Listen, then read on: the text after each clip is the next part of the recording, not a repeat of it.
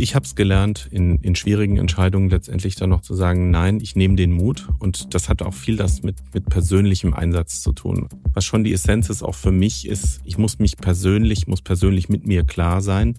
Und wenn ich eine mutige Entscheidung treffe, gebe ich auch immer was von mir rein, weil ich kann scheitern. Wenn ich nicht scheitern kann, ist die Entscheidung vermutlich nicht so relevant oder sie ist nicht wirklich mutig.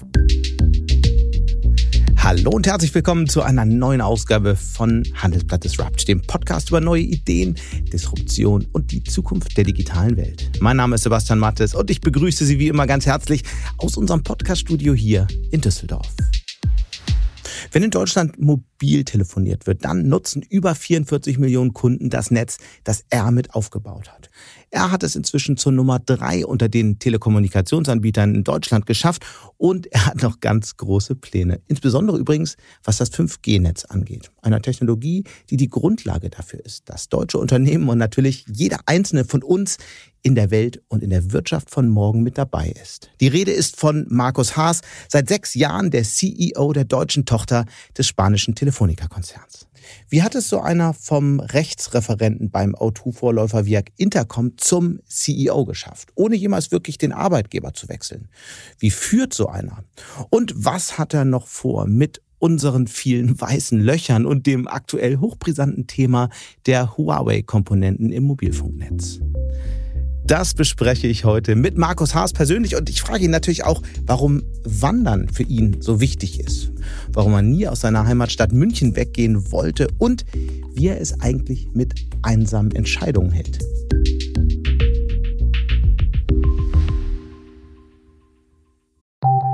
Nach einer kurzen Unterbrechung geht es gleich weiter. Bleiben Sie dran. Wie geht es weiter mit der Europäischen Union? Präsidentschaftswahlen in den USA, EU-Parlamentswahlen, geopolitische Krisen und wirtschaftliche Schwierigkeiten. Wir suchen Lösungen für diese Herausforderungen. Am 19. und 20. März auf der digitalen Europakonferenz von Handelsblatt, Die Zeit, Tagesspiegel und Wirtschaftswoche. Über die Zukunft Europas sprechen wir mit Bundeskanzler Olaf Scholz, Wirtschaftsminister Robert Habeck und vielen mehr. Kostenlose Anmeldung unter europe20xx.de. Und damit jetzt zu meinem Gespräch mit Markus Haas, dem CEO von Telefonica Deutschland. Hallo, Herr Haas. Hallo, grüße, Herr Mattes. Schön, dass Sie heute da sind. Lassen Sie uns zu Beginn mal über Ihre Karriere sprechen. Ich erinnere mich ja noch an eine Zeit, in der es immer hieß, für einen ordentlichen Aufstieg sollte man immer mal das Unternehmen wechseln, am besten alle paar Jahre, am besten auch mal international Jobs übernommen haben. Und dann steht man irgendwann vor der Möglichkeit, vielleicht mal CEO zu werden. Bei Ihnen lief das ja anders. Sie haben 98 als Referent Recht und Regulierung in der Firma angefangen. 2009 wurden Sie dann Mitglied der Geschäftsführung, seit 2012 Mitglied des Vorstands und so weiter. Sind eigentlich alle Karrieretipps falsch oder braucht es für den CEO von Telefonica einfach einen ja eher anderen Lebenslauf? Also viel kann ich bieten, Internationalität, äh, Spannung, Dynamik in unserer Branche und auch die Rolle, die wir in der Gesellschaft einnehmen. Aber es ist in der Tat so, das Unternehmen hat mich immer gefördert und gefordert. Und ähm, so Karrieren kann man, glaube ich, ganz schwer planen. Ich bin vor 25 Jahren, habe ich im Radio gehört, dass ein Unternehmen in München viertes Netz bauen will und die wollen Festnetz und Mobilfunk zusammenbringen. Viag Intercom war das damals, richtig? Genau, Viag Intercom. Die wollten auf dem Handy eine Festnetznummer haben mhm. und wollten damals, viele erinnern sich, vielleicht hat die Minute damals eine Mark 69 gekostet, wollten für 29 Pfennig die Minute in den Sprachmarkt einsteigen, also auch den Markt damals disruptieren. Und da habe ich mich beworben, da war ich einer von 300. Wir haben im Norden von München in keiner allzu guten Gegend angefangen und äh, haben damals richtig äh, mit sehr, sehr wenig Leuten das Unternehmen hochgezogen. Und ähm, ist sehr, sehr viel Leidenschaft für mich auch. Das war also die, der Impuls aus dem Radio. Was wollten Sie denn eigentlich werden? Ich hatte eigentlich schon einen, einen Arbeitsvertrag bei Hochtief unterschrieben. Mhm. Äh, ich, äh, mit ähm, im Projektmanagement. Ich habe parallel auch Bauingenieurwesen studiert und wollte eigentlich in den Bereich rein, also Technik und Jura zusammenzubringen. Und dann hat mich aber die Vision von Mobilfunk und die Kraft des Mobilfunk und damals konnte ich mir noch kein Handy leisten. Das war vielleicht auch einer der Gründe, sagen, Mensch, da mache ich mit. Ähm, und äh, wir wollen wirklich für jeden Mobilfunk erschwinglich machen. Das hat mich damals mehr gereizt. Und dann in den Jahren danach sind jetzt wirklich viele, viele Jahre, die Sie im Unternehmen waren. Gab es dann irgendwann mal den Gedanken, mal was anderes zu machen? Der eine oder andere Headhunter hat doch sicher mal angerufen. Ja, es gab immer wieder Angebote, insbesondere auch in der Internetphase mhm. wurden ja viele, viele äh, Menschen angesprochen. Es gab auch eine Zeit, da wurden sechs Mobilfunknetze in Deutschland aufgebaut im UMTS-Bereich. Drei sind dann übrig geblieben, wie wir alle wissen. Aber so diese Kombination aus machen können, Verantwortung und ähm, um Wachstum letztendlich auch und dieser Can-Do-Spirit, der sozusagen auch mein persönliches Lebenselixier ist. Es gibt es nicht nur unser Versprechen gegenüber unseren Kunden, sondern letztendlich auch eine Haltung intern. Mhm. Man kriegt's hin, man ist fähig. Das würde natürlich wahrscheinlich auch äh, Telekom auch von sich behaupten und äh, bei damals E Plus gibt's heute nicht mehr, hätte man das wahrscheinlich auch gehört. Warum sind Sie denn dann wirklich immer geblieben? Weil Sie dann einen neuen Job gekriegt haben, mehr Geld? Was, was, was hat Sie dann wirklich zum Bleiben bewegt? Also persönlich natürlich klar mehr Verantwortung, dass man einfach äh, vom Werdegang her, klar, einerseits diesen ganzen Governance-Teil, den habe ich gut verstanden, mhm. auch die Regulierung, dann aber auch das Wholesale-Geschäft, das internationale Roaming-Geschäft fand ich sehr spannend eine Zeit lang. Ähm, dann auch große, die Mehrmarkenstrategie für O2 damals mit aufzubauen, mit Chibo, mit Phonic und den Partnerschaften, die wir eingegangen sind. Und dann natürlich äh, der erste Börsengang 2001, äh, der zweite Börsengang 2012 und dann natürlich äh, das Zusammengehen mit E Plus, den Deal in Brüssel zu verhandeln, den Merger umzusetzen. Also das waren schon dicke Bretter, die ihn auch persönlich gefordert haben. Das waren echte Herausforderungen. Mhm. Und ähm, ja, klar, seit sieben Jahren darf ich das Unternehmen führen, was mir unglaublich viel Spaß macht, ähm, weil wir sind eine Mannschaft mit rund siebeneinhalbtausend Menschen. Man kennt jetzt nicht jeden, aber man kennt einfach sehr, sehr viele im Unternehmen. Und ähm, auch Teil des Telefonica-Konzerns zu sein, hat uns viele Chancen gegeben. Also es war immer was los und wir waren immer Angreifer. Also Erzählen also Sie mal, so. Sie waren ja auch, ich würde auf diese Angreiferrolle gerade gerne gerne jetzt kommen. Sie haben ähm, Sie haben ja angegriffen, der Merger mit E Plus war ja ein Thema, was viele viele sehr beschäftigt hat. Die Kundinnen und Kunden natürlich uns Wirtschaftsjournalisten. Lassen Sie uns mal in die Zeit zurückgehen. Was was war das damals für eine Zeit auch für Sie als Unternehmen und Lass uns vielleicht mal über das sprechen, was auch nicht so richtig funktioniert hat, weil man spricht ja immer gerne darüber, was alles toll gelaufen ist und über Wachstum und ähm, nach vorn gerichtet. Aber was waren noch so die Schwierigkeiten, so zwei Kulturen zusammenzubringen, zwei Unternehmen zu vereinen? An was erinnern Sie sich da? Also zum einen, als wir dann eben so rund 15 Millionen Kunden hatten, dass wir trotzdem nicht so skaliert haben wie Telekom und Vodafone. Die haben das Gigabyte günstiger produziert und letztendlich im Netztest auch immer so ein bisschen hinterhergelaufen sind. Deshalb auch die Ratio für das Zusammengehen mit E+. Wir haben das ja über zehn Jahre immer wieder versucht. Mhm. Vielleicht gar nicht so bekannt in unterschiedlichsten Konstellationen, aber sind irgendwie nie zusammengekommen. Aber Woran lag's? klar. Einerseits natürlich immer eine Preisfrage, mhm. Egos, wie es so ist. Ne? Also viele Themen, die da, die da zusammenkommen. Aber wie ist es dann am Ende äh, gelungen? Ähm, ich glaube, die, die Situation im Jahr 2013 war dann so, dass letztendlich auch äh, KPN äh, Schulden abbauen wollte Eigener und musste aufgrund des Ratings. Mhm. Und wir durch den Börsengang in der Lage waren, die Kapitalerhöhung zu machen. Und ähm, es war für beide eigentlich, also für beide Gesellschaften die richtige Entscheidung, A, ein Asset gut zu verwerten und zu entschulden. Das hat KPM gemacht. Und für Telefonica letztendlich die Skalen und das Wachstum zu heben, was man in Deutschland immer heben wollte. Gut, und äh, kommen wir nochmal auf die Dinge, die nicht so toll funktioniert haben oder die schwierig waren nach diesem Merger?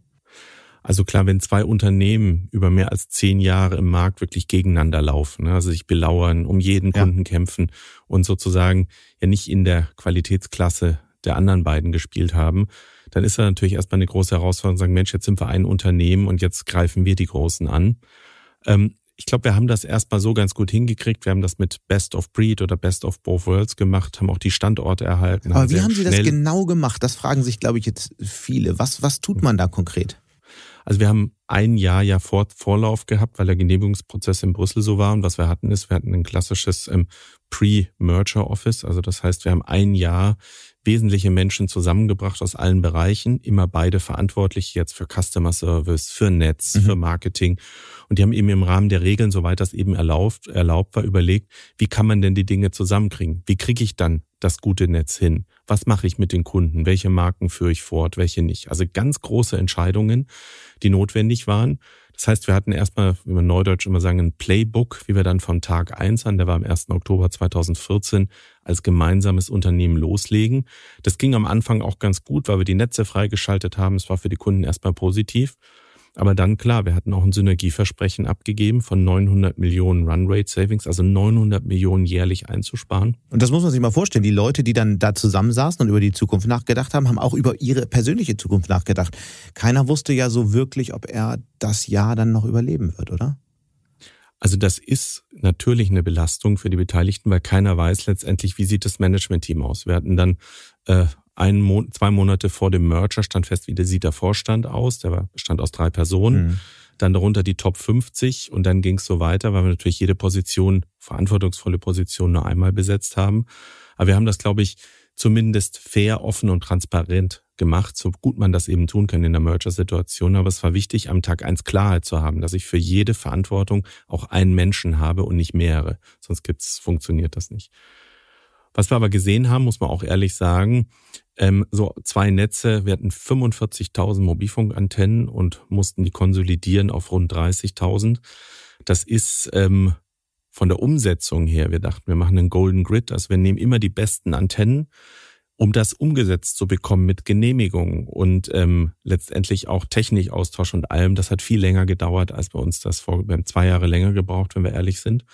Und in der Zeit hat man natürlich auch, haben unsere Wettbewerber uns natürlich angegriffen. Die wussten, wir sind in so einer Situation eher verletzlich. Wir mhm. sind erstmal mit uns beschäftigt, erstmal intern geguckt, wie geht das alles haben die Kunden migriert, haben Marken eingestellt, haben also viele, viele Aktivitäten gemacht und ähm, also die, die anderen drei äh, und auch der Remedy Taker, also Drillisch hat ja damals die 20 Prozent Netzkapazität dann genommen. Also sie haben uns schon das Leben nicht leicht gemacht in den Jahren 2014 bis 2017. Da waren wir ordentlich unter unter Stress. Wenn wir jetzt mal die Kundenperspektive einnehmen, dann ist das ja eigentlich keine gute Nachricht gewesen, dieser Merger, weil mehr Wettbewerb doch eigentlich besser ist, oder? Ja, wenn man sich die Fakten anguckt, wir haben seitdem, sind die Preise im deutschen Mobilfunk ja nochmal deutlich gesunken. Also wir haben ja, wenn sich die Datenpakete von 2013 angucken, und da erinnern wir auch immer ganz gerne das Kartellamt dran, dass dieser Merger eigentlich aus Kundensicht, wir haben drei gleichwertige flächendeckende Netze die Preise sind so niedrig wie noch nie im Moment in Deutschland. Die sind jährlich auch entgegen aller anderen Industrien, egal ob das jetzt Strom ist oder andere Verbraucherpreise, selbst in dieser inflationsintensiven ähm, Phase, in der wir uns gerade befinden, äh, weiter gesunken. Also der deutsche Case ist eigentlich ein Role Model aus unserer Sicht. Deshalb werden wir auch dafür, dass Wettbewerb und gute Infrastruktur zusammen funktionieren kann. Mhm. Wir haben ja ähm, über Ihre Karriere gesprochen. Ich würde den Punkt gerne mit folgender Frage abschließen. Wie plant man eigentlich so einen Karriereweg? War es Ihnen klar, dass Sie irgendwann irgendwo CEO werden wollen? Also für mich war klar, ich wollte jetzt nie als äh, Anwalt in einer, in einer Kanzlei arbeiten oder als Richter oder Notar. Ich habe das Jurastudium, glaube ich, ziemlich ordentlich hingelegt, aber ich komme aus dem Unternehmerhaushalt. Also mir war klar, ich will ein Unternehmen und will gestalten. Und ähm, wenn ein Unternehmen neu gegründet wird und es eine neue Industrie, kann man natürlich sehr viel gestalten, weil es gibt noch keine Prozesse. Es gibt keine, ein, keine Struktur letztendlich. Wir sind 300 Leute in einem relativ wilden Setup gestartet und haben dann dieses Unternehmen gebaut. Und so ein Gestaltungsspielraum, wir sagen, wir sind eigentlich Bayerns größtes Start-up, sind natürlich jetzt bundesweit mit 42 Millionen Kunden und 8 Milliarden Umsatz mehr als ein Start-up. Aber das ist eigentlich eine einzigartige Geschichte, wenn man das so begleiten kann. Und ich bin jetzt in diesem Jahr 25 Jahre im Unternehmen. Mhm. Ähm, das ist, ähm, das ist Teil von einem letztendlich. Also ich habe mein halbes Unternehmen, mein halbes Leben letztendlich dem Unternehmen auch ähm, mit dem Unternehmen verbringen dürfen. Und ähm, insofern kann man das nicht planen. Irgendwann klar hat mich der Aufsichtsratsvorsitzende gefragt, ähm, jetzt CEO, jetzt oder nie. Und da klar, da sagt man natürlich ja. Ja, war das sofort klar? Da muss man eine Nacht drüber schlafen? Nein, das war für mich sofort klar. Was, was macht für Sie eigentlich einen guten CEO aus? Was haben Sie vielleicht an, für andere Führungskräfte gesehen, von denen Sie gelernt haben? Was sind so die drei, vier wichtigsten Dinge, auf die es ankommt? Also ich habe in der Tat ähm, mit fünf CEOs vor mir zusammenarbeiten mhm. dürfen und habe natürlich auch viel gelernt, was mir gefällt oder wo ich auch sage, Mensch, das ist wichtig, das kommt, das ist auch für unsere Mitarbeiterinnen und Mitarbeiter wichtig und das geht gar nicht. Und ähm, ich glaube, wichtig, ähm, ohne dass ich da jetzt auf Einzelpersonen eingehen will, aber ich glaube, was schon wichtig ist für, für ein CEO in Deutschland, ist die Nachhaltigkeit. Also das, was Sie im letzten Meeting vor der Mannschaft gesagt haben, dass das auch in Zukunft gilt. Also diese Belastbarkeit. Da sehen Sie oft im angloamerikanischen Raum, dass die Botschaften sich dann doch relativ schnell ändern mhm. oder die Policies sich ändern, sondern dass man letztendlich auch zu dem, dass man Plan hat, dass man zu dem steht, auch wenn es schwierig ist, dass man die Dinge gut erklärt, dass man überkommuniziert, das habe ich auch gelernt. Einmal, einmal kommunizieren ist gut, aber ich glaube nachhaltig immer wieder die Kernbotschaften und das Warum. Warum gibt es uns? Was ist unsere Aufgabe im Markt? Was tun wir für die Kunden? Hört sich total einfach an, aber das nachhaltig immer wieder auch ähm, glaubhaft und im Sinne der Kunden ähm, äh, zu kommunizieren und dann die Mannschaft auch mitzunehmen, das ist, glaube ich, aus meiner Sicht die eine der größten Herausforderungen und auch die größte Kunst. Mhm. Ist ja dann, wenn man in so einer Position ist, auch irgendwann eine sehr einsame Position durchaus. Wie gehen Sie denn damit um, wenn Sie vor großen Entscheidungen stehen? Machen Sie das alles mit sich selbst aus? Haben Sie einen Coach? Besprechen Sie das mit Ihrer Frau? Was, was sind da Ihre Instrumente? Also ich höre sehr, sehr gut zu. Also ähm, bevor ich eine Meinung äußere oder mich positioniere, auch bei schwierigen Entscheidungen, ich höre mir wirklich alle Meinungen an und investiere da auch wirklich viel Zeit zu verstehen, was sind die Motive. Und es sind oft Trade-offs und es sind oft nicht Entscheidungen 90-10, dass es klar ist, dass man in die Richtung geht oder in die andere Richtung geht, sondern dass man sich wirklich genau überlegt, ähm, und dann letztendlich ein gemeinsames, im Vorstand ist uns das auch wichtig, ein gemeinsames, neudeutsch sagen wir jetzt Value Set, aber wollen wir jetzt kurzfristig steuern, steuern wir langfristig?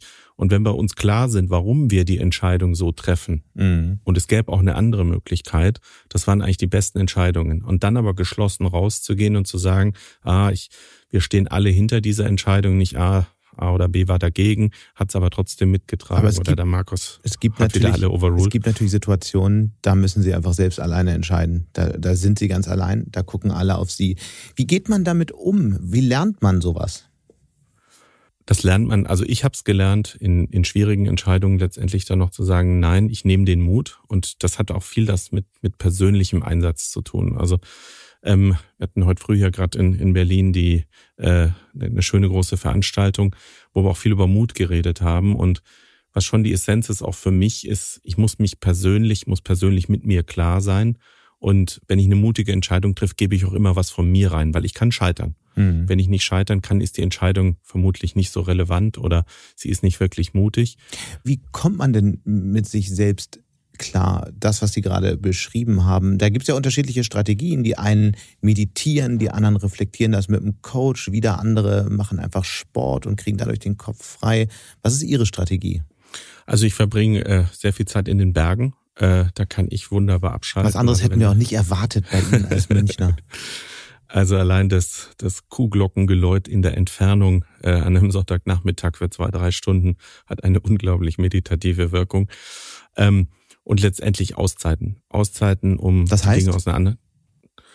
Also wirklich ein Wochenende in die Berge fahren und dann auch nicht aufs Handy gucken, keine E-Mails lesen, sondern wirklich zu sagen, ich, ich lasse mich hier drauf ein, ich genieße jetzt die, die Zeit und ähm, wirklich rauszugehen. Das ist das Wichtigste. Und dann aber auch keine Medien konsumieren, auch keine Zeitung lesen, sondern wirklich, wenn es ein wichtiges Thema ist, mit sich, dann bleiben auch mal, ist meine Kinder auch mal allein auf der Hütte und, und gehen mal allein auf den Wendelstein. Das ist so der Hausberg äh, auf den ich immer fahre. Das sind so zweieinhalb Stunden Aufstieg und da kommt man eigentlich, das ist genau die richtige Dosis, um wirklich alles abwägen zu können, hm. zumindest bisher.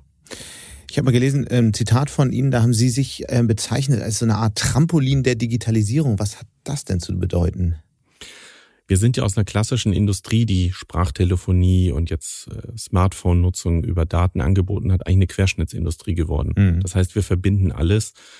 Ähm, das heißt, alle Industrien, alle Daten mit der Cloud, Standorte. Und das heißt, je besser unsere Netze sind, desto höher kann die deutsche Industrie, kann der deutsche Mittelstand letztendlich springen. Mhm. Und deshalb haben wir dieses Bild des Trampolins der Digitalisierung äh, gewählt, was eigentlich sehr plastisch macht, dass wir eine ganz andere Rolle spielen. Wir sind der Kit oder der Klebstoff aller Industrien, weil wir letztendlich alles, alles fließend machen und alles miteinander verbinden. Das ist ja ein schöner ähm, Bericht über den Status quo. Wollen wir mal ein bisschen in die Zukunft blicken in sieben Jahren? Wie wird sich denn dann so ein Unternehmen, und wir werden äh, gleich noch genug über die Gegenwart sprechen, aber wie wird sich dann so ein Unternehmen wie Telefonica verändert haben? Was wird dann sozusagen der Bestand, der Hauptbestand des Geschäfts sein? Welche zusätzlichen Dienste sind noch vorstellbar, die wir heute noch gar nicht sehen können? In welche Richtung denken Sie da? Also einerseits klar, wir sind der, der Consumer Champion im deutschen Markt, dass wir verbinden die meisten Privatkunden. Und da gibt es natürlich auch neue Bedürfnisse. Das heißt, die Kunden brauchen mehr Endgeräte, die brauchen mehr Daten. In Zukunft wird man sich mit 5G, aber auch 6G selber sein privates Netz zusammenstellen können. Das können Sie sich so vorstellen. Sie haben vielleicht ein Fahrrad, ein Auto, ähm, einen Kühlschrank und Sie könnten sozusagen auf Ihrem Tablet entscheiden, welch, mit welcher Konnektivität Sie jetzt Ihre Geräte miteinander verbinden wollen oder wieder entbinden wollen. Das heißt, wollen. mein Fahrrad kriegt auch eine SIM-Card. Genau, oder ein Sensor, dass Sie zumindest wissen, wo er ist. Hat Und Ihr Fahrrad schon eins? Sie haben ja auch ein gutes Rennrad, habe ich gelesen. Ja, ich habe einen Sensor drauf. Der hält, die Batterielaufzeit ist noch nicht so, wie ich mir das wünschen Ja. würde. Also ich würde mir da eher drei Jahre wünschen als ein Jahr, Mhm. aber das sind Details. Ähm, aber das große Bild ist, dass man eigentlich seine Konnektivität selber organisieren wird, dass ich entscheiden kann, wie schnell oder wie gut muss die Verbindung jetzt sein. Für mein Fahrrad eher gering, da will ich eigentlich nur wissen, wo es ist. Für mein Haus oder für äh, meine Videoverbindung äh, eine eher bessere Ver- äh, Verbindung. Also da kann ich entscheiden, auch welchen Sicherheitslevel ich will. Also die Kommunikation wird individueller. Denn das Netz wird ein Dienst und Sie können entscheiden, wo und wie Sie verbunden sein wollen. Und das ist dann auch nicht mehr so kompliziert. Das machen Sie mit einem Fingerwisch. Können Sie sozusagen ge- gesamtes Ökosystem an Mhm. Geräten auch für andere freischalten. Mit wie vielen ist so SIM-Cards rechnen Sie dann so pro Kopf Privatnutzer? Also das geht mit Sicherheit. Also werden dann die ESIM hoffentlich auch Mhm. flächendeckend haben. Also gehen wir von 10 in 2030 hat mit bestimmt jede Person mindestens 10 Konnektivitätsbedürfnisse, so würde ich es mal sagen. Und dann ist endlich das Smart Home da, auf das wir ja ewig warten und es nicht so richtig in Gang kommt. Dann wird es auf jeden Fall einfacher zu orchestrieren, weil ich aus dieser jetzigen Logik, äh, die, die wir alle kennen, die ein bisschen mühsam ist, ich kann dann letztendlich das orchestrieren und muss auch gar nicht mehr Wi-Fi nutzen. Mhm. Ich nehme einfach die Netze, die mir angezeigt werden, kann dann auch Satellit irgendwann vielleicht mal integrieren, wenn Kunden das möchten. Also wir gehen da schon von einem umfassenden Konnektivitätserlebnis aus für Kunden. Und im Geschäftskundenbereich natürlich auch. Firmen können sich ihre Netze zusammenstellen für Maschinen, die irgendwie fräsen, höchste Latenz auf 5G äh, und für normale Kommunikation einfache Dienste. Das heißt, oder ich buche mir für einen Container, der gerade im Atlantik ist, nochmal eine Satellitenverbindung dazu, damit ich weiß, dass die wertvollen Autos oder die wertvollen Maschinen, Mhm. wo die genau sind und in welchem Zustand die sind. Das heißt, das Netz wird ein Dienst und Kunden, egal ob privat, aber insbesondere auch Geschäftskunden, können sich genau überlegen, wie sie die äh, Konnektivität weltweit für sich organisieren. Das ist ein Baukasten, könnte man es vielleicht ganz simpel sagen. Und das ist schon spannend, weil das gibt nochmal ganz andere Möglichkeiten und ähm, führt natürlich nochmal zu einer viel, viel äh, intensiveren Vernetzung. Wir haben über Smart Home gerade gesprochen. Wie smart ist denn Ihr Home? Also ich bin inzwischen schon bei 30 Anwendungen. Oh, erzählen Sie mal. Bis vom Rasenmäher bis zum äh, bis zur Sicherheitsanlage Mhm. bis zu ähm, ich habe auch einen Ofen äh, mit Ein Ofen? ich koche sehr gerne Ach so, aha, Und, ich dachte äh, an einen Kamin gerade. mit einer Kamera drin, also kann man immer gucken, wie wie weit schon das Soufflé oder der die Quiche ist. Also das ist eher spielerisch natürlich, aber ähm, sind schöne Anwendungen. Auf welche Anwendung, die da so gerade diskutiert wird, freuen Sie sich am meisten? Jetzt nach vorne hin. Mhm. Ähm, also ich glaube wirklich, äh, die Mobilität nochmal äh, auf den nächsten Level zu bringen. Und eine ganz simple Anwendung ist natürlich, dass wir alles in die Cloud bringen. Das ist die, wird die große Herausforderung sein. Wir haben nicht mehr als fünf Prozent aller verfügbaren Daten in Deutschland in der Cloud. Das ist sehr, sehr wenig. Ähm, und das ist aber eigentlich der Schlüssel für Digitalisierung. Mhm. Es war noch nie so leicht, ein Unternehmen zu digitalisieren wie heute, weil man kann von den Fehlern der anderen lernen. Die Lösungen sind viel einfacher, die skalieren besser, aber ich muss natürlich in die Cloud gehen. Und wenn ich das schaffe, dann ist aus unserer Sicht doch alles möglich in Deutschland.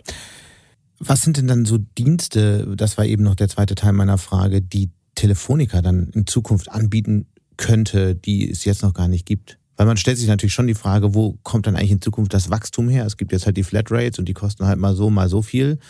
Über was denken Sie danach?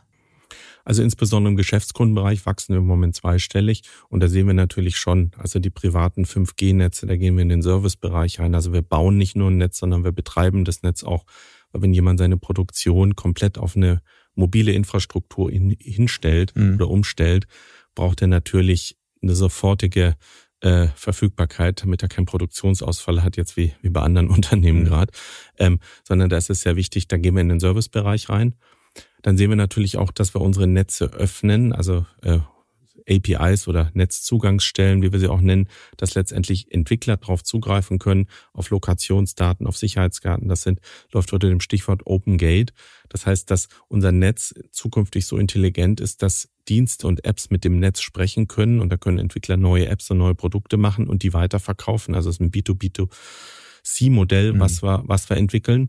Und natürlich auch, dass wir ähm, vom Datenwachstum an sich natürlich profitieren. Also wir sehen natürlich schon, dass die, die Datennutzung jährlich zwischen 40 und 50 Prozent ansteigt und die führt natürlich auch zu einer höheren Nutzung und auch zu höheren ähm, äh, Tarifpaketen. Wird das eigentlich noch dramatisch viel mehr, wenn man jetzt an die ganzen KI-Anwendungen denkt, die nicht nur Firmen, sondern auch Privatkunden in den nächsten Jahren möglicherweise nutzen werden? Wird das vielleicht ein exponentieller Anstieg?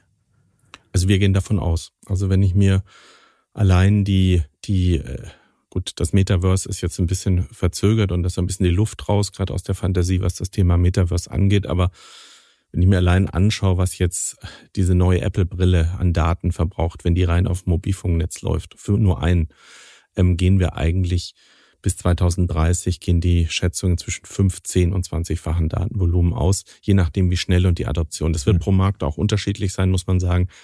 Deutschland sind wir nicht selten oder sind wir selten die Frontrunner. Aber wenn ein Dienst attraktiv ist, dann geht das exponentiell. Mhm.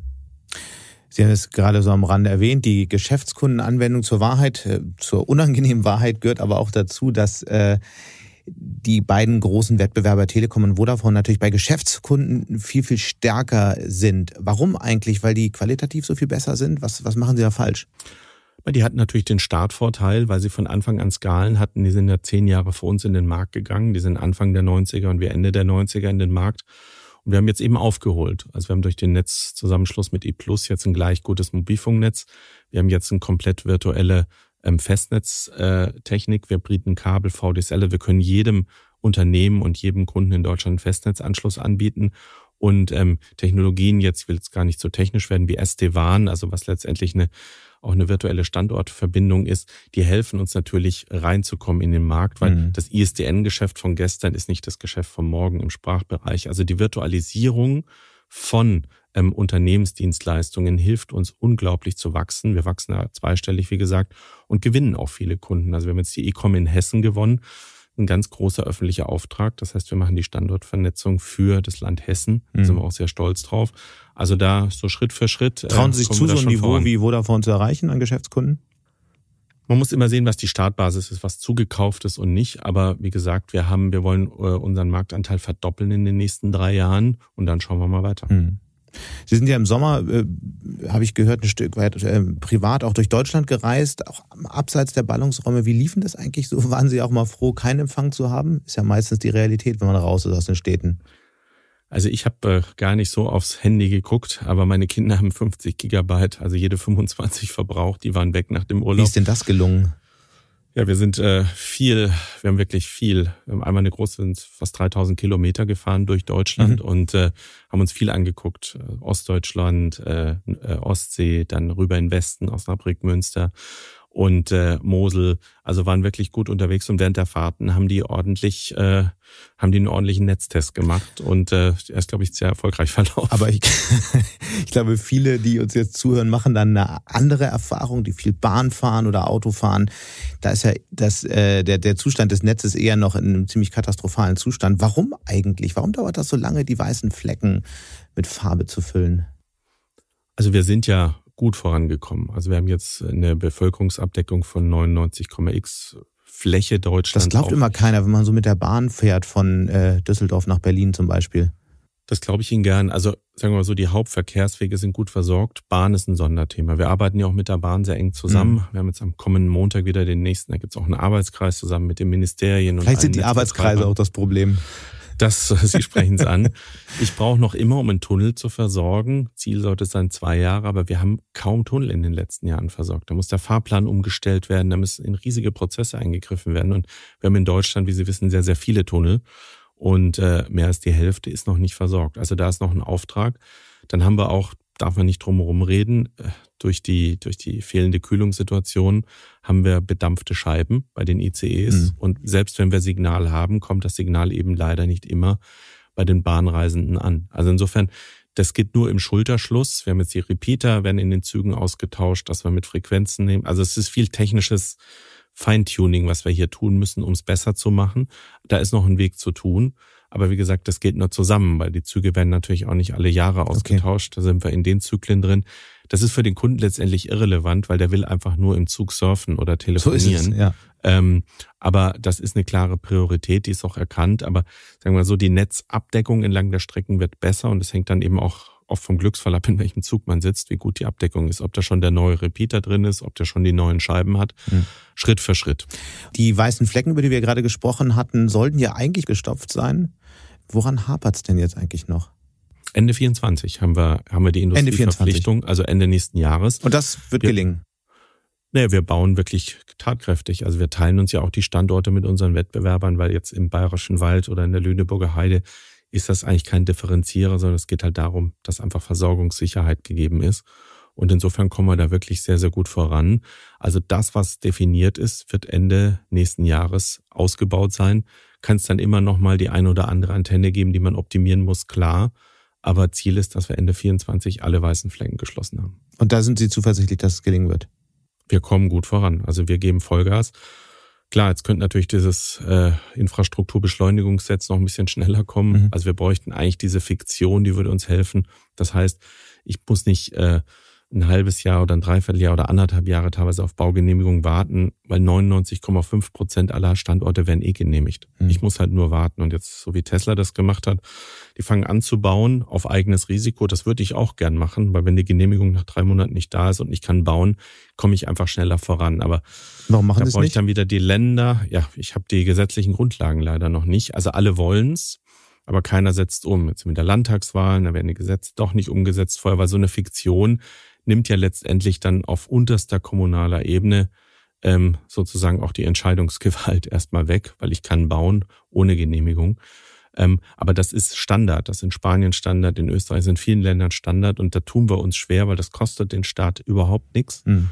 Aber würde uns natürlich erlauben, Flächen ganzheitlich zu versorgen. Also das würde noch ein Booster sein. Aber ansonsten mit dem, was wir geplant haben, kommen wir sehr gut voran. Nun äh, wird ja viel über Beschleunigung gesprochen, über Bürokratieabbau. Glauben Sie, dass es jetzt tatsächlich vorwärts geht? Überzeugt Sie das, was Sie gehört haben zuletzt in Berlin? Ähm, also ich glaube, den Willen, den spürt man schon, aber ich nehme mal das eine Beispiel. Ich bin ja auch im Bitkom-Präsidium und wir haben im Präsidium ähm, die, ähm, den klaren Wunsch, die EID umzusetzen. Und ähm, wir waren vor zweieinhalb, ja, vor zwei Jahren vor der letzten Bundestagswahl vorm Durchbruch. Dann gab es doch wieder Sicherheitsbedenken, obwohl diese Lösung in anderen europäischen Ländern genutzt wird. Ich weiß nicht, wie oft Sie Ihren Namen, Ihr Geburtsdatum, Ihre Adresse händisch immer noch einschreiben. Allein der Ausweis auf dem Handy simpelste Anwendung würde so viel helfen, weil alle Behörden, die gesamte Verwaltung darauf zugreifen könnte, ist jetzt kein Rocket Science. Nee, und hat zum Beispiel in Ländern Anspruch. wie Indien ja einen gigantischen ähm, Boom Klar. auch in, von Anwendungen in diesem Feld ähm, zur Folge gehabt, also Digitalisierungsboom. Woran liegt es eigentlich? Wo hakt es wirklich? Was ist das Problem? Ich denke, es sind sehr, sehr viele Stakeholder. Also wenn Sie so Gruppen. Aber es haben andere Länder auch. Ja, aber letztendlich dann zu sagen, wir machen es jetzt trotzdem. Dass man sagt, diese Lösung ist 99 Prozent gut, wir machen das jetzt. Dass einer sagt, wir nehmen das und wenn ein Risiko ist, dann arbeiten wir es nach. Diese Mentalität, die haben wir nicht. Das hat mit Verantwortung zu und dann haben wir gleich wieder riesige Haftungsrisiken, die aufgemalt werden. Und das ist, das lähmt uns natürlich brutal. Auch wenn die Lösung jetzt in allen osteuropäischen Ländern fabelhaft funktioniert, in Deutschland ist sie dann eben noch nicht gut genug. Und mhm. das, das hindert uns, dass wir diesen Perfektionismus, den es auch gar nicht gibt, weil ich bin mir sicher, dass jede Lösung irgendein Sicherheitsrisiko haben wird in der heutigen Zeit. Da brauchen wir auch gar nicht naiv sein. Also insofern, das, das ist manchmal, das wäre ein erster wichtiger Schritt, um wirklich voranzukommen. Und das ist ein ganz einfacher Schritt, weil da würden alle Menschen, die in diesem Land leben, profitieren. Ähm, aber da tun wir uns echt schwer. Lass uns mal ähm, über eine Zahl sprechen, die ich in diesem Zusammenhang in der Vorbereitung gelesen habe. Äh, demnach, ähm, ist eine Studie von Bearing Point, demnach sind 13 Prozent der Deutschen, nur 13 Prozent der Deutschen mit ihrem Mobilfunknetz zufrieden im Vergleich zu 64 Prozent der Menschen in anderen europäischen Ländern. Wie kommt so ein Riesenunterschied zustande?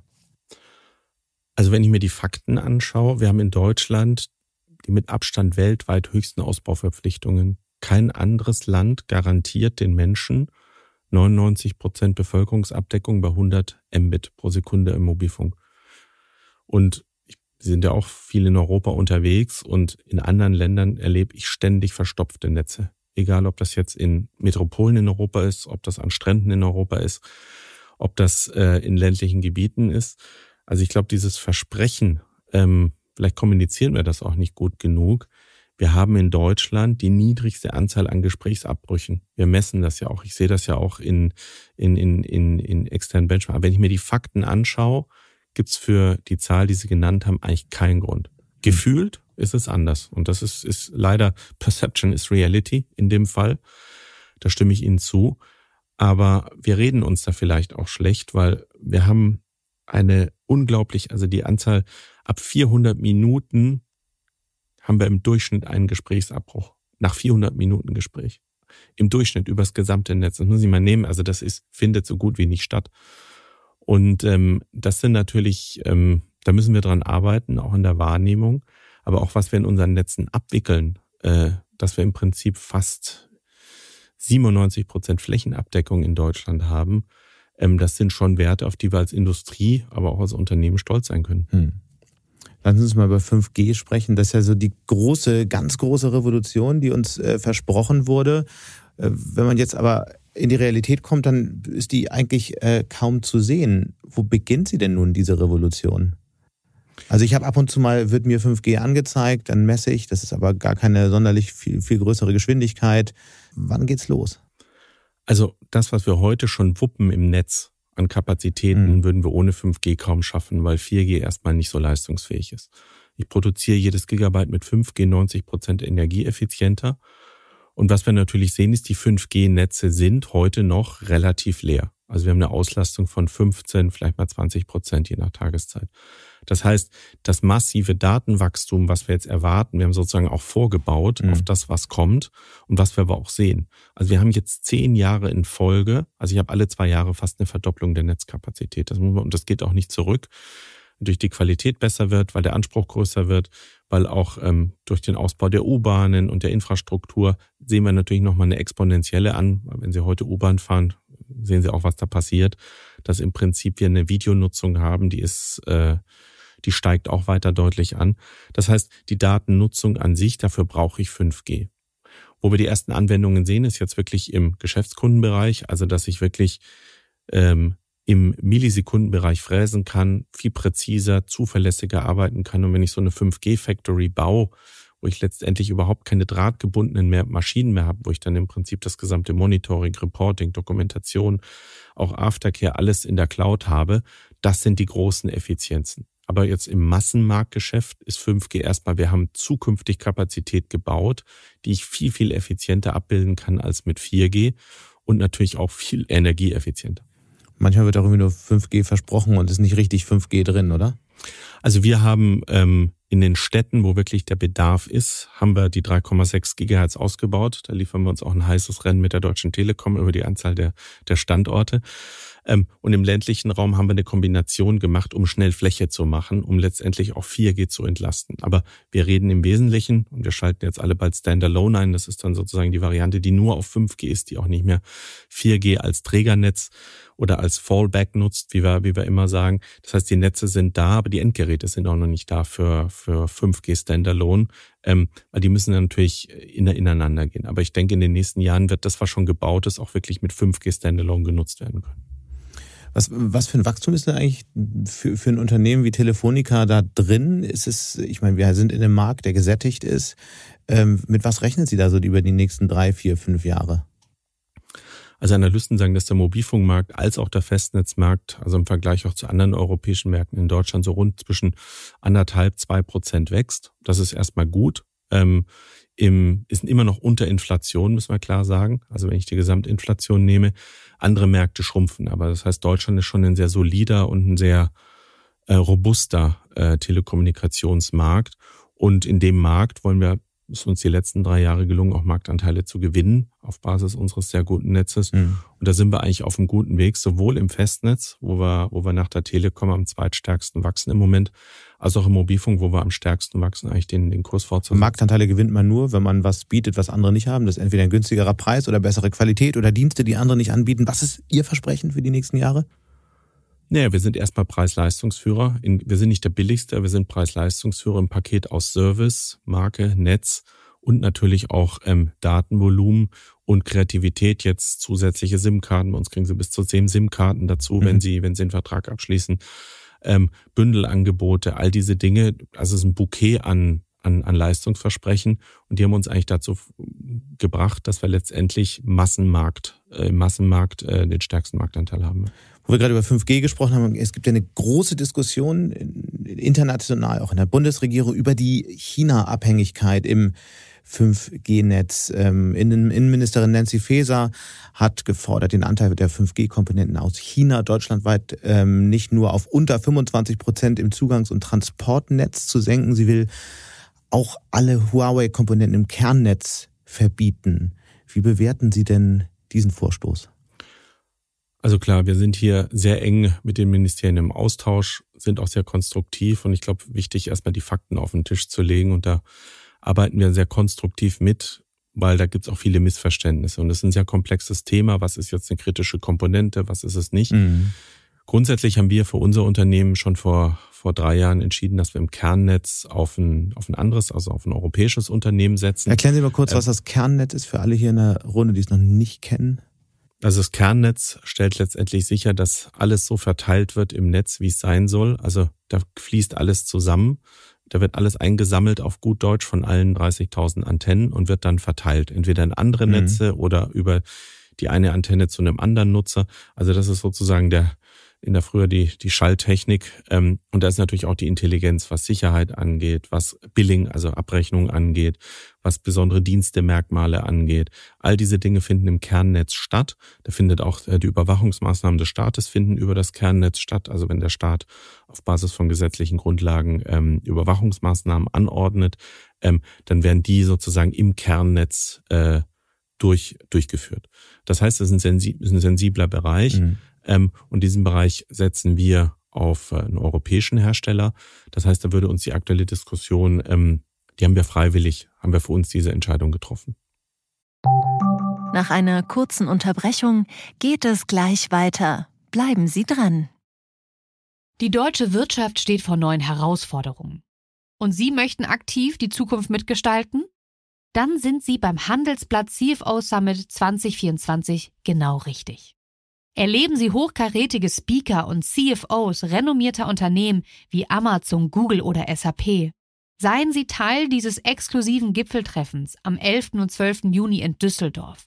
Mit dem Code Podcast sparen Sie bei der Anmeldung 15%. Alle weiteren Infos unter handelsblatt-cfo-summit.de. Aber Sie haben noch nicht so richtig bewertet, wie Sie den Vorstoß finden. Ist es jetzt genau richtig, um die China-Abhängigkeit zu reduzieren, um mögliche Spionageangriffe ähm, vorzubeugen? Oder sagen Sie, das ist jetzt völlig übertrieben? Ähm, die wissen nicht genau, was Sie da tun in Berlin. Also wir müssen natürlich eine emotionale Diskussion von auf einer faktenbasierten Basis führen. Ne? Ich meine, wir haben natürlich auch, äh, bevor wir angefangen haben, chinesische Ausrüster in unser Netz, insbesondere ins Antennennetz zu nehmen, hier schriftliche Anfragen eingeholt und haben alles schriftlich mit Unbedenklichkeitsbescheinigungen bekommen. Und auf der Grundlage haben wir investiert, mhm. haben wir mhm. Milliarden investiert. Und die Qualität der Netze, also wenn man sich die, die jährlichen Netze anguckt, diejenigen, die mehr äh, oder die stark auf, auf, auf, auf chinesische Anbieter gesetzt haben, die sind im Qualitätswettbewerb heute auch vorne. Telekom die Europäer holen auf. Die Europäer holen auf in dem Zusammenhang. Mhm. Aber klar ist auch, wir brauchen internationalen Wettbewerb. Aber wie viel China haben Sie denn in den Netzen? Wir sind bei 45 Prozent im Zugangsnetz, also im Antennennetz. Das ist im Moment auch das, was unter Diskussion steht mhm. und nutzen für den Rest einen europäischen Hersteller. Und jetzt, genau, und jetzt die große Diskussion, muss man eventuell chinesische Komponenten ausbauen? Was würde denn das für Telefonica bedeuten? Also wir gehen nicht davon aus, dass wir Komponenten ausbauen müssen. Warum? Ähm, wir sind jetzt, naja, wir sind jetzt, A ist das Antennennetz erstmal unkritisch. Mhm das Antennennetz, da sitzt keine Intelligenz, das fällt eigentlich gar nicht unter die kritische äh, Komponente. Man möchte jetzt mit Quoten, äh, es gibt da noch keine offiziellen Vorschläge, wir sind ja noch so in diesem, ähm, in diesem äh, Findungsprozess, wenn ich das so sagen darf. Aber klar ist, ähm, Quoten sind hier nicht hilfreich, weil wir haben jetzt erstmal ausgebaut, wir sind nah dran, die Flächendeckung zu erreichen. Und ähm, das Antennennetz an sich ist erstmal eine unkritische, ein unkritischer Bereich. Es geht um die Schnittstelle zwischen Kernnetz und Antennennetz. Äh, das wird im Moment auch diskutiert. Also die Steuerung der Antennen, sind die kritisch oder sind die nicht kritisch? Und da muss man eben im Detail reingucken. Also es liegt heute noch kein Vorschlag auf dem Tisch, der muss ja dann noch zwischen mehreren Ministerien abgestimmt mhm. werden. Weil wir sind nicht, und das ist, glaube ich, ganz wichtig, es gibt keine technischen Bedenken. Also diese technische Diskussion ist ja bedenkt. Es ist eine rein politisch sicherheitsgeführte Diskussion. Was meinen Sie damit? Sie sagen, es gibt keine Spionagebedenken. Es gibt keine technischen Bedenken. Also die Technik, die wir verbaut haben, ist sicher. Die Frage das heißt, ist ja, Spionage halten Sie für ausgeschlossen? Gibt es ein Risiko? Okay. Gibt es ein Risikoprofil? Und das ist ja die Diskussion, die geführt wird. Das ist eine rein politisch sicherheitsrechtlich mhm. geführte mhm. Diskussion, aber es ist keine technische Diskussion. Und insofern müssen wir jetzt abwarten, wie der weitere Verlauf der Diskussion ist. Uns auch, sind auch keine Fakten vorgelegt worden. Also wir sind ja sehr eng in der Austausch. Das es könnte sein, wir wollen auf Nummer sicher gehen, aber es liegen keine Fakten auf dem Tisch. Deshalb ist es keine leichte Diskussion. Wir gehen auf jeden Fall auf, um auf Ihre Frage zu antworten, egal was passiert, dass es hier sehr lange Übergangsfristen gibt. In England reden wir jetzt über bis zu zehn Jahre Übergangsfristen, also im Vereinigten Königreich. Und falls die kürzer werden, dass es auch Entschädigungsregeln gibt. Wir haben ja nichts falsch gemacht als Unternehmen. Wir haben uns hier abgesichert. Wir haben Schreiben von den einschlägigen Behörden, dass, dass wir unbedenkliche Technik verbauen. Und wenn man das jetzt anders sieht, ähm, ja, da muss der Staat letztendlich auch dafür aufkommen. Auf der anderen Seite könnte man natürlich auch argumentieren, die Diskussion über Huawei ist ja überhaupt nicht neu. Die ist ja, die läuft ja seit Jahren. Und die Branche hat trotzdem seit Jahren immer weiter auf chinesische Komponenten gesetzt. Man könnte das natürlich auch als eine naive Strategie bezeichnen, oder?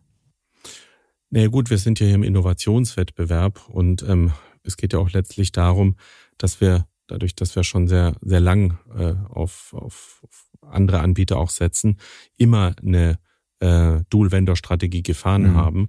Ähm, also insofern, glaube ich, kann man uns da nichts vorwerfen. Und wie gesagt, es gab bisher auch, es wurde nichts auf Aber Sie hätten ja einfach chinesische Komponenten komplett einsparen können.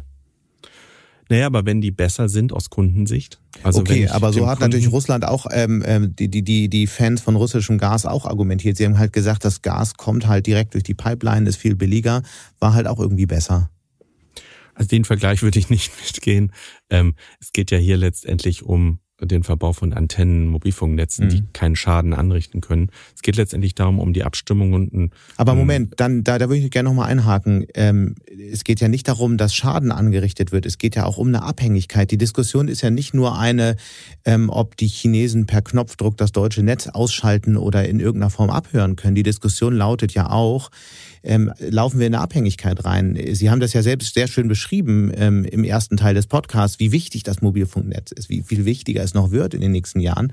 Und wenn wir jetzt in eine Situation reinkommen mit großen Embargos und chinesische Technik gar nicht mehr bekommen, weil sie nicht mehr bestellt werden darf, dann laufen wir natürlich in eine ganz andere Diskussion rein. Und dann haben wir eben wieder so eine Abhängigkeit. Und das meint natürlich dieser Vergleich mit russischem Gas. Ja, wie gesagt, ich denke, der Vergleich hinkt so ein bisschen. Wir haben ja eine Multivendor-Strategie und nochmal alles, was kritisch oder kritisch sein könnte im Kernnetz, haben wir natürlich, haben wir einfach andere Entscheidungen getroffen ähm, und sind da auch, glaube ich, sehr, sehr vorausschauend vorgegangen. Im Antennennetz haben wir einfach auch einheitliche Technologie zwischen 2G, 4G und 5G, um letztendlich auch Energie zu sparen. Es ist immer eine Frage, welche Priorität setzen Sie beim, beim Netzausbau. Mhm. Aber ich glaube, mit dem Mix, den wir heute haben, 45, 55, sind wir, glaube ich, äh, sehr, sehr gut aufgestellt. Wenn es dann da doch dazu kommt, dass im großen Stil Komponenten ausgebaut werden können, haben ja andere Mobilfunkunternehmen schon gewarnt. Da muss man damit rechnen, dass große Teile jedenfalls für kurze Zeit komplett des Landes komplett offline gehen, weil die Antennen umgebaut werden müssen, nachgerüstet werden müssen und so weiter. Gehen Sie bei der Warnung mit? Also wenn wir die Prozesse, die wir heute haben, äh, haben, wo ich für jeden alles Änderungsanträge brauche, alles umbauen muss, absolut. Also wir gehen davon aus, ich kann die aktuelle Qualität für einen längeren Zeitraum, so wie, sie, wie wir sie heute gewohnt sind, nicht halten. Was heißt das konkret? Das kann ich mir jetzt so als Nutzer noch nicht vorstellen. Naja, dass in gewissen Gebieten, wenn ich äh, einen kompletten RAN-Controller ausbauen will, dass da mal ein gesamter Stadtteil einfach zeitlang umgebaut werden muss. Also ich kann die aktuelle Qualität äh, nicht aufrechterhalten, insbesondere was die Datennutzung mhm. angeht. Ähm, und das dauert dann eben, weil ich dann natürlich gewisse Cluster ausbauen müssen. Ist auch unterschiedlich verbaut, aber wir haben normalerweise ganze Regionen mit einer Technik ausgebaut, um auch die Abstimmung zwischen den Zellen zu erleichtern und auch das Optimum an Qualität rauszuholen. Das heißt, solche Umbaumaßnahmen führen natürlich immer zu Downtimes. Mhm. Was heißt das dann eigentlich für die Ausbauziele der Bundesregierung jetzt, der ganze Plan? Ist das dann noch realistisch, wenn es dann so kommt? Also die Gigabyte-Strategie von Herrn Wissing sagt, ich will 2030 die beste Mobilfunktechnologie flächendeckend in Deutschland mhm. haben. Wenn ich jetzt anfange, in drei Netzen signifikante Rückbau, Umbau und sonstige Maßnahmen durchzuführen, werde ich das nicht schaffen.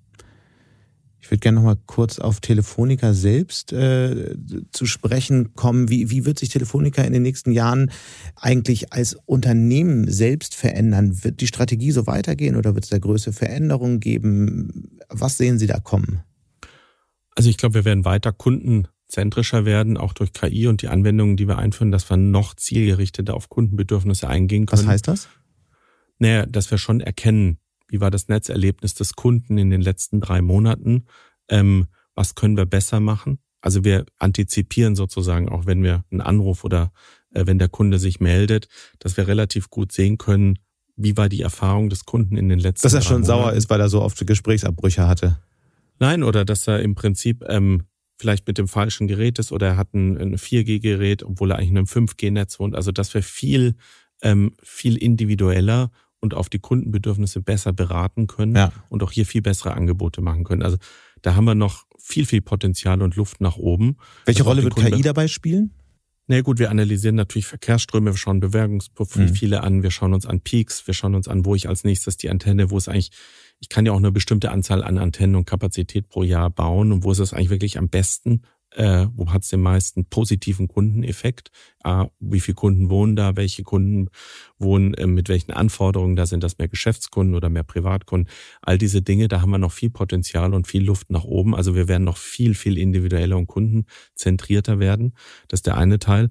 Zum anderen öffnen wir ja unser Netz, äh, wie ich eingangs erwähnt habe, mit Open Gate. Das heißt, dass das Netz Dienste anbietet in Qualität, Sicherheit, Lokation für Entwickler, dass die zusätzlich bessere Dienste in Abstimmung mit dem Netz anbieten. Was wird können. dann da zum Beispiel möglich durch?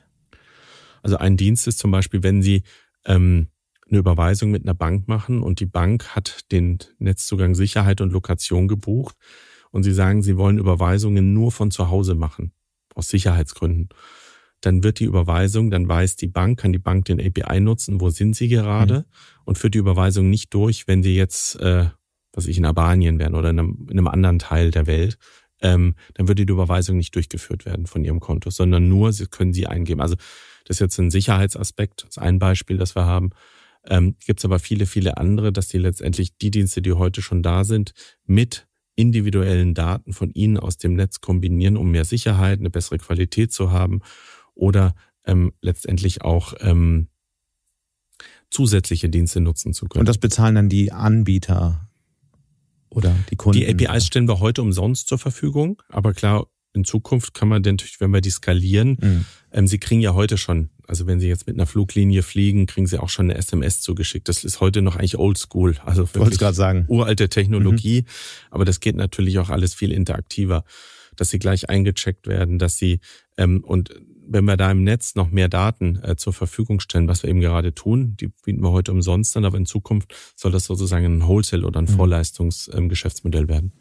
Zuletzt gab es ja dann doch auch schlechte Nachrichten bei Ihnen aus dem Unternehmen. 12 Millionen 1 und 1 Kunden wechseln im kommenden Jahr zu Vodafone. Das waren ähm, Kunden, die bisher sozusagen ihr Netz äh, genutzt haben. Das kostet sie vielleicht nicht so viel Ergebnis, wie man hört, aber Cashflow auf jeden Fall. Welche Folgen wird das für Ihr Unternehmen haben? Also richtig, ein, ein großer Wholesale-Kunde hat sich entschieden, das Netz zu wechseln. Das haben wir in der Vergangenheit in Deutschland schon öfter gesehen. Ähm, grundsätzlich ist dieser Wechsel bis Mitte 2025, also er kommt in Schritten und ähm, ist für uns letztendlich auch verdaubar. Die ähm, äh, Kapitalmarktreaktion war ein bisschen übertrieben, äh, sehen wir auch ganz klar, haben wir auch klargestellt. Wir sehen einen Free Cashflow Impact im Jahr 2026 von rund 200 Millionen Euro. Ja, und jetzt arbeiten wir an Maßnahmen, wie wir letztendlich mit unseren bestehenden äh, Kanälen, die wir haben, in der Lage auch sind, das aufzufangen. Wie, wie, an was kann man da denken? Na naja, gut, die Wertigkeit ist also der Umsatz eines O2-Kunden. Ähm, steht ungefähr macht fünfmal so viel Umsatz wie ein Kunde von, von 1 und 1 auf unserem Netz. Also es sind nicht 12 Millionen Kunden, sondern wir setzen eben mehr. Es gibt uns die Chance, mehr auf eigene Kunden wieder zu setzen. Ähm, Aber die müssen Sie auch erstmal kriegen. Also müssen Sie Preise senken oder wie, wie, wie soll das funktionieren? Naja, wir wachsen im Moment eigentlich mit einer, mit einer sehr guten Runrate. Mhm. Also ähm, von, wir haben letztes Jahr fast anderthalb Millionen Postpaid-Kunden netto gemacht am Markt über alle unsere Kanäle. Also das heißt, in einem Dreijahreszeitraum ist eine Kompensation aus dem Mix etwas Effizienzen und Wachstum für uns möglich. Wir wollen weiter nur im Umsatz wachsen, das ist klar. Wir wollen das Momentum halten und haben jetzt die Möglichkeit, aber die Firma resilienter aufzustellen. Das heißt, wenn die 12 Millionen raus sind, sind sie trotzdem im Umsatz gewachsen? Wir wollen weiter wachsen, ja. Das heißt, Sie können an dieser Stelle auch äh, Stellenabbau ausschließen in diesem Zusammenhang? Wir stellen im Moment sogar ein. Ähm, wir brauchen, glaube ich, alle siebeneinhalbtausend Menschen in unserer Firma, um jetzt letztendlich auch mehr Kunden zu betreuen, mehr eigene Kunden mhm. zu betreuen, die ja heute direkt von, vom Partner betreut werden. Weil das waren ja so Ängste, die sofort im Unternehmen aufkamen. Was haben Sie da auch für Fehler gemacht, dass das überhaupt zu diesen Diskussionen kommen konnte? Also wir haben sehr schnell kommuniziert. Äh, wir haben auch sehr, sehr schnell Klarheit gegeben, wie wir jetzt mit der Situation mhm. umgehen. Also insofern glaube ich, ähm, dass die Ängste immer wieder adressiert werden, ist auch richtig. Aber hier gilt auch Klarheit geben, mhm. äh, von Anfang an klar sagen, was wir tun, was wir nicht tun. Ähm, und wir haben da als Vorstandsteam gemeinsam sehr, sehr schnell ähm, auch ähm, gut und ich hoffe auch klar kommuniziert. Aber trotzdem ist es ja schon auch eine Niederlage. Es wurde sehr hart im Vorher verhandelt über diese Kunden. Und wie sehr haben Sie sich dann auch persönlich geärgert, dass es nicht geklappt hat? Das kann immer 50-50 ausgehen, wenn Sie einen Vertrag verhandeln. Das stimmt, aber man ärgert ähm, sich ja ähm, trotzdem, oder? Nee, ich glaube, wir haben, was heißt ärgern? Wir haben das getan, was wir glauben. Wir haben ein sehr gutes Angebot auf den Tisch gelegt. Ähm, und Vodafone hat es einfach unterboten. Und ähm, wir hatten auch klar rote Linien. Ich kann keine Netzkapazität umsonst geben. Das ist unser Kernprodukt. Ähm, und da hatten wir klare rote Linien. Ein anderes Unternehmen hat sich anders entschieden, hat diese roten Linien nicht gehabt. Insofern, ich bin fein mit mhm. der Entscheidung. Ich muss sie akzeptieren. Wie gesagt, es gibt mir die Chance, die Firma resilienter aufzustellen, nicht so abhängig zu machen von ganz großen äh, Accounts und insofern alles gut. Mhm. Sie haben mal gesagt, Sie sind ein bayerischer Lokalpatriot. Das fand ich interessant. Wie blicken Sie denn als bayerischer Lokalpatriot gerade auf das, was da äh, politisch in Bayern ähm, so passiert? Aufstieg AfD, ist das ein Thema, mit dem Sie sich beschäftigen? Das beunruhigt mich als, als Mensch, der in München lebt, aber natürlich auch bundesweit die Trends, die wir gerade sehen, das beschäftigt mich natürlich sehr und beunruhigt mich auch, dass auch wenn man durch schwere transformatorische Prozesse geht, ähm, dass, dass die Ränder wieder gewinnen. Das mhm. ist nicht gut. Ähm, wir haben jetzt Wahl in Bayern. Immer schauen wir mal, wie die ausgeht. Aber ich hoffe nicht, dass die, dass die Ränder so stark abschneiden, wie es im Moment in den, in den Vorsagen gesehen wird. Mhm. Und hoffe, ähm, dass wir eine starke demokratische Regierung in Bayern kriegen. Dahinter steckt natürlich die Frage, wie sich eigentlich auch die Topköpfe der Wirtschaft dazu positionieren und ähm, ob sie sich überhaupt positionieren sollten. Wie denken Sie darüber und wie positionieren Sie sich? Also wir sind klar verankert als, äh, als äh, demokratisch, als Demokraten. Wir sind das Unternehmen natürlich nicht, äh, ich habe natürlich viele Stimmungen und auch viele Meinungen im Unternehmen. Also wir bekennen uns zu keiner Partei als Unternehmen. Das haben wir nie getan. Mhm. Äh, wir machen auch keine Parteispenden, das auch gegen unseren Kodex als Unternehmen. Ich halte das auch für falsch, dass Unternehmen sich parteipolitisch engagieren und äh, Parteien Geld, äh, Geldspenden machen, um das auch klar zu sagen. Ähm, also an der Front ähm, haben wir ein starkes demokratisches Fundament. Als Unternehmen, als europäisches Unternehmen ist Telefonica auf aufgestellt, mit Herzen in Spanien und ähm, der stärksten Beteiligung hier in Deutschland. Und insofern unterstützen wir natürlich den komplett demokratischen Prozess. Und Aber ich meine, die AfD ist dann auch demokratisch gewählt und sie haben halt ähm, wahrscheinlich in ihrer Belegschaft auch einen ziemlichen Durchschnitt durch die ähm, äh, wenigstens Bevölkerung im weiteren Münchner Umland. Und können wir dann sehen, wie stark die AfD ist. Das heißt, sie werden sicherlich auch einen guten Teil AfD-Unterstützer im Unternehmen haben, wie viele andere Unternehmen auch. Ist das ein Thema, das Sie in irgendeiner Form beschäftigt oder adressieren oder muss man damit einfach leben? Na gut, wir haben als Unternehmen schon eine klare Linie, also Zero Tolerance gegen jede Form von Extremismus und dafür stehen wir auch als Vorstand. Und was jeder privat wählt, ähm, ist eine private Entscheidung. Hm. Als äh, bayerischer Lokalpatriot waren Sie schon auf dem Oktoberfest? Ja, ich war schon mehrfach mit meinen beiden Töchtern und äh, auch beruflich. Okay, sehr gut. Ähm, Sie haben auf einer Veranstaltung in Berlin gerade gesagt und Sie haben vorhin eben auch auf Mut angesprochen und auf dieser Veranstaltung haben Sie gesagt, dass es oft unerlässlich ist, mutige Entscheidungen zu treffen. Was ist denn so eine mutige Entscheidung, die Sie zuletzt getroffen haben? Also die mutigste Entscheidung, die wir oder die ich getroffen habe und die wir letztendlich jetzt auch äh, umsetzen, ist, dass wir als erstes Telekommunikationsunternehmen komplett in der Cloud sein werden. Also wir sind mitten in einem Transformationsprogramm, haben jetzt die Hälfte geschafft. Was heißt das? Wir werden alles virtualisieren. Das Netz, aber insbesondere auch die IT. Wir werden alles, also wirklich alle unsere 200 Applikationen in der Cloud haben, können unsere Kunden, also eine Mehrwertsteuersenkung, wie wir sie vor äh, in der Corona-Zeit hatten, war immer ein Riesenthema. Ne? Ich habe zig IT-Systeme, Projekt halbes Jahr, kann ich auf Knopfdruck, kann ich Dinge ändern. Also das ist für uns, mhm. das ist auch in Europa einzigartig, der Ambitionsgrad, den wir machen mit unseren Partnern Tech Mahindra und Vipro.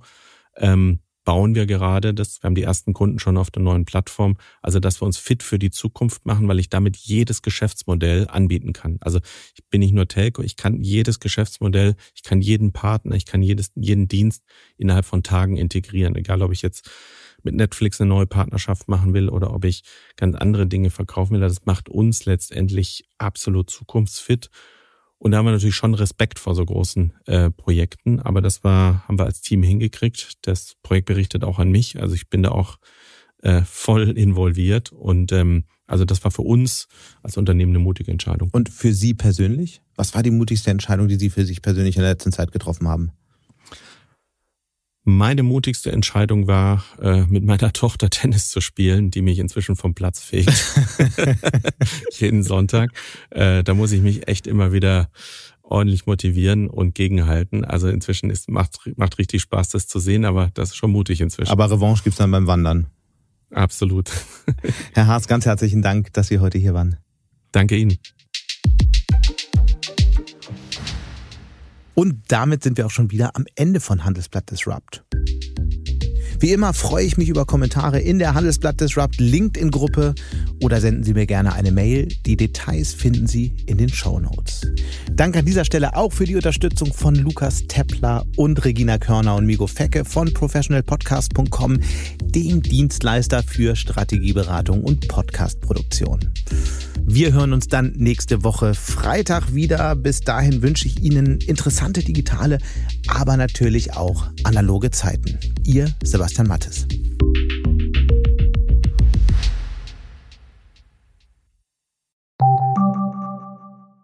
Die Welt steht vor gewaltigen Herausforderungen. Zum einen die Energiewende voranzutreiben und gleichzeitig den Klimawandel einzudämmen. Und auch der Energieträger Wasserstoff gewinnt weltweit immer mehr an Bedeutung. Doch wie geht es weiter? Erfahren Sie mehr auf dem Handelsblatt Wasserstoffgipfel 2024 am 12. und 13. Juni in Essen. Infos unter handelsblatt-wasserstoffgipfel.de. Mit dem Vorteilscode Wasserstoff 2024 erhalten Sie einen Rabatt von 15% auf die Tickets.